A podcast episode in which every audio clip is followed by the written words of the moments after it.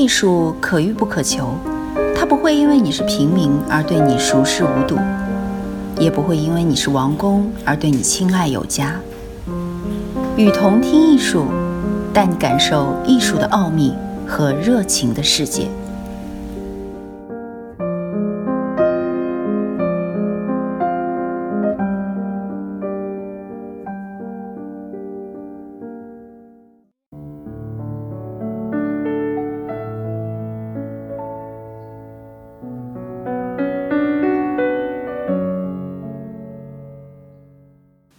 大家好，欢迎来到雨桐听艺术，我是主播蒋旭。相遇是时间串流的影像世界，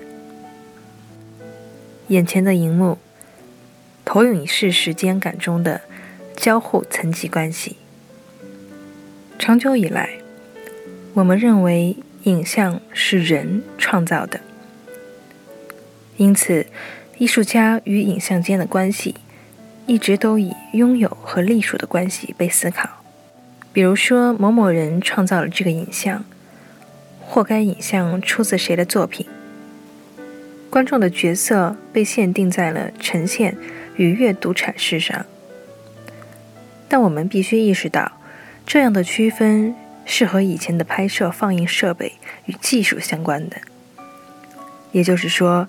制作者与观众的关系是被荧幕与观众席的关系决定的。今天已经出现极大的转变，影像和人互为媒介。影像作为在线无法在场者的功能，已经因为数码工具和社群平台有了很大的改变。无法在场以及它的在线，都不再只是单一方面的存在。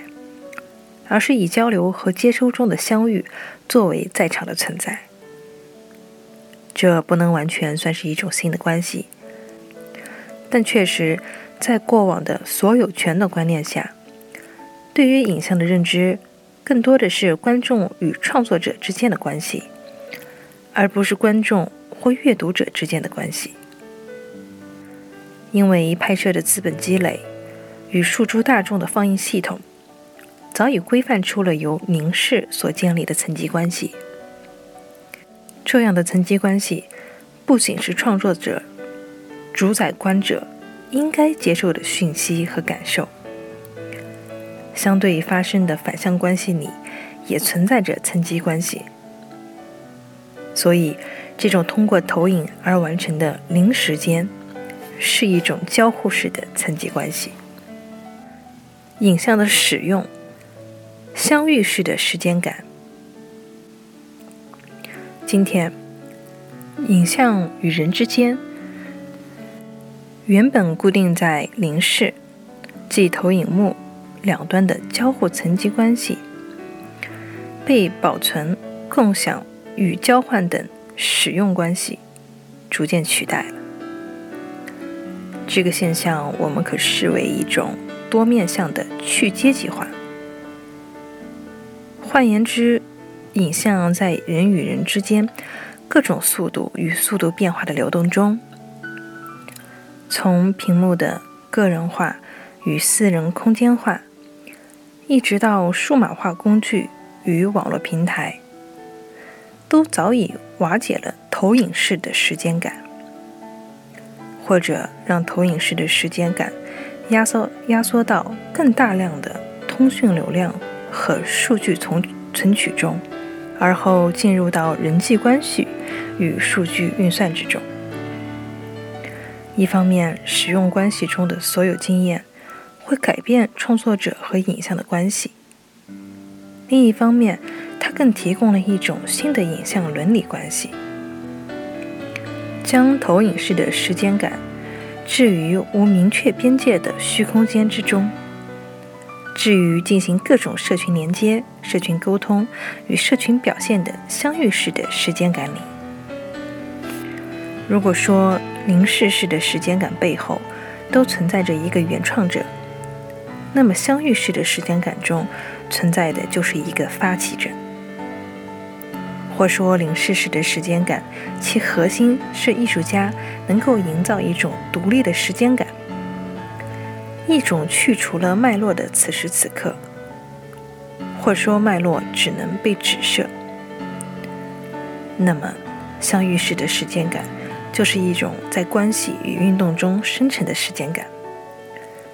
零世式的时间感，往往将日常时间予以崇高化或绝对化。但相遇式的时间感是一种重返日常时间的意向与专注力。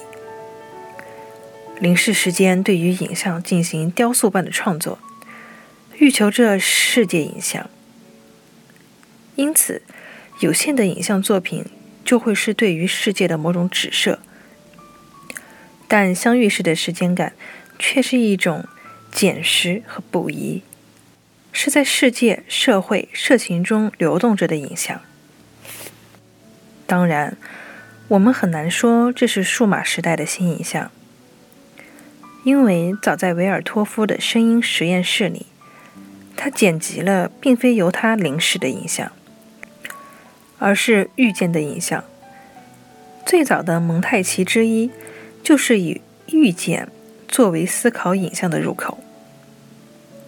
这种早期蒙太奇电影的重整片段，就是对于如何与世界相遇的思考。而让·鲁什与埃德加·莫兰合导的《夏日记事》，则提供另一种相遇：以拍摄与大家相遇，并继之以拍摄的影像连接起不同的个体，并借着影像推进彼此的关系。让人进出于影像内外，并让我们看到这进出之间的人的改变，不断让被记录者成为观者与评论者。同时，可以发现五月风暴前后的戈达尔是如何以实践来处理相遇时的时间感。他在中国姑娘，严格来说是从狂人皮埃罗。这部电影里就已见端倪。中国姑娘中，让表演者在影像中发生，而不是由表演完成影像。戈达尔和米耶维尔让影像在电影中诉说自身，让人和历史影像以及影像制作产生直接的相遇关系。当然，居于德波的景观社会，则充分展示出从资本主义的景观社会中捡拾出来的影像。捡拾自身就是一种相遇，但同时也是出于一种对于日常的提示。在此，日常同时意味着实践的所在。遇见日常，对生命政治的长期抗战。在这个零式之外的日常实践中，可以看到两条重要却非常不同的发展轴线：一是亚历山大·克鲁格的观念技术纪录片，特别是来自古典意识形态的新闻《马克思·爱森斯坦资本论》，与阿列斯·瓦尔达的生命论述纪录片《我与实惠者》。阿列斯的海滩，他们分别不同于西贝尔贝格和索科洛夫剧场式的再临诗化，也不同于那些新浪潮男孩进入二十一世纪后越来越诉诸历史和人性批判的世界论姿态。相对于日常，相对于此，他们让画质高低与画质的稳定性与否。不再成为阅读影像的基本追求，让影像保留许多交换和连接的邀请和意外。随着世界进入所谓的后现代与随后的新保守主义时期，也同时是家用摄影机与录放机普遍化的阶段，有着相遇式时间感的影像制作，成为一种。挤进群众运动的普遍现象，此时也是影像快速庸俗化的阶段，而批判理论也更聚焦在文化议题上。无疑的，哈哈伦·法罗基由机械眼出发的批判、观察和论述影像，应该是最具代表性的。他使用纯粹说明性、功能性与机构性的影像。对于我们今天自身的生命政治处境进行了揭示。它既从各种机构的档案影像与工具影像，回返日常出现影像的巨流，表达出我们必须创造相遇时时间感的必要性。同时，由于这样的积极相遇所检视的影像，则开启了一种非临时性的。论述性观看，我们活在影像之中。这句话意味着我们活在影像的历史之中，置身于影像的体制之中。换言之，人们对于影像的创造力大多都已经被剥夺了。对此，阿比查邦的正无显影，则在普通群众的生活空间中进行游走式的相遇。他总是能够将日常的相遇式时间感导引到现世的传说。在他后续无论是长篇亦或短篇的拍摄，例如《松散中的异常》《湄宫酒店》《与激进的共存》《波米叔叔的前世今生》《梦幻墓园》。都在电影影像的操作中导入了日常的真实力量。这种力量来自于日常中的串流，以及源源不断加载信息的连续时间，也提供出让导演想象转世与转化的时间场域。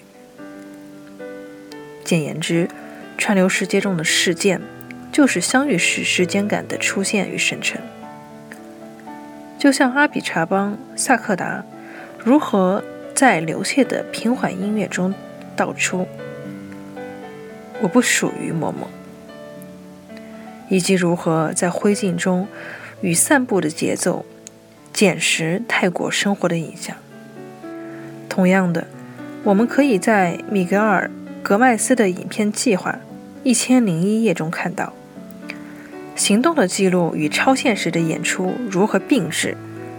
让超现实的象征场景成为串流中的节点，从而使影像的预言化，并非强势的要求得到凝视，而是日常串流时间中的相遇。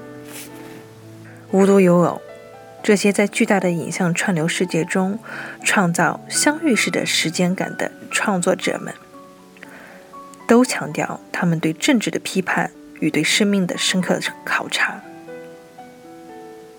换言之，如果说串流是无法回避的系统发展与结构模式，那么相遇式的时间感的生成，就是反抗这种系统与模式的重要症候。如此，我们便知道，新的影像政治性出自更为细致的关注力，一种。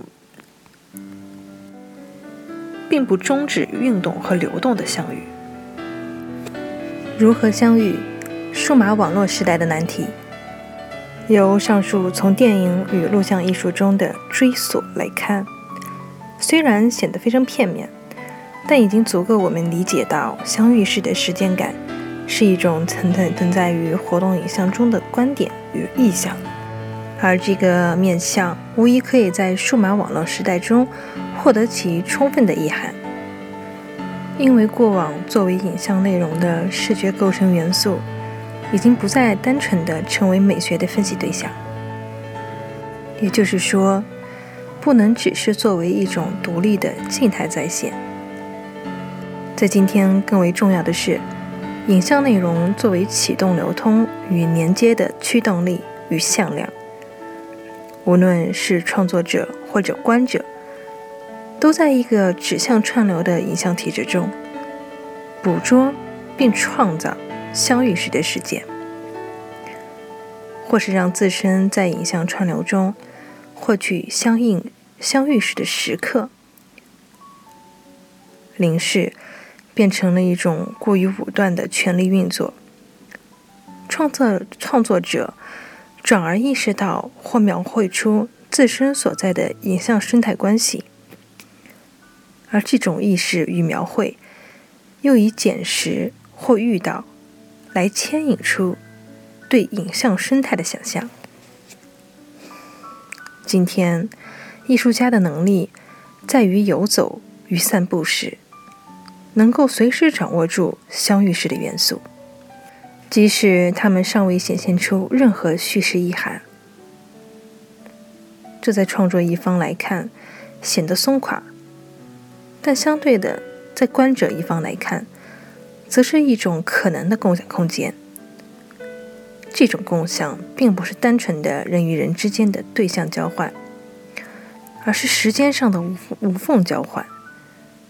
但事实上，这种在过往是被压抑或没有获得发展的相遇，今天越来越多见的网络社群影像平台与串流予以凸显。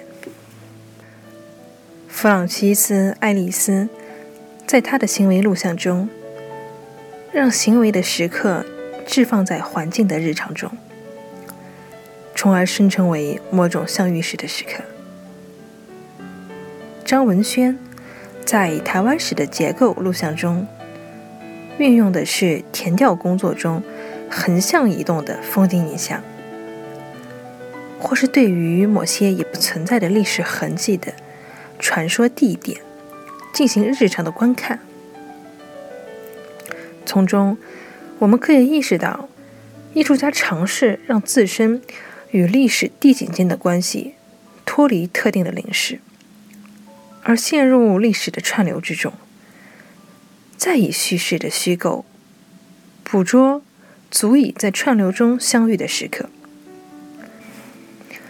上述的影像创作所制造的相遇时的时间感，都指向了某种连接与共享的生成，也因为这种关系的生成。